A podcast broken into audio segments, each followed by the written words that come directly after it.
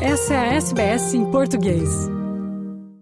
É, ao contrário do que foi muito antecipado, as economias europeias não recuaram no quarto trimestre de 2022, aguentaram-se face aos três meses anteriores, sendo que a economia portuguesa foi mesmo uma das que mais cresceu em cadeia e também em termos homólogos.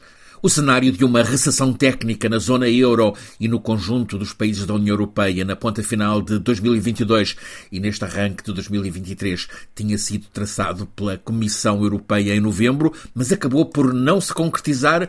Os dados agora publicados do Eurostat, Instituto Europeu de Estatística, indicam que a economia europeia indicam que a economia europeia surpreendeu pela positiva e, apesar do impacto do prolongamento da guerra na Ucrânia, da elevada inflação e da escalada dos juros, a Europa escapou a uma contração no quarto trimestre de 2022 e Portugal, entre os países para os quais já há dados disponíveis, foi mesmo um dos que mais cresceu, culminando numa expansão de 6,7% no conjunto do ano passado. Um crescimento da economia portuguesa de 6,7% no último ano é o maior crescimento da economia portuguesa nos últimos 35 anos.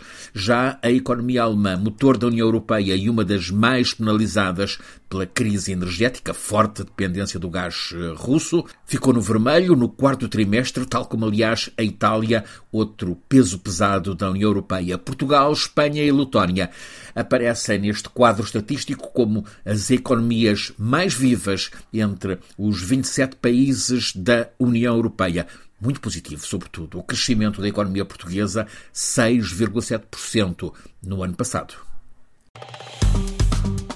Curta, compartilhe, comente. Siga a SBS em português no Facebook.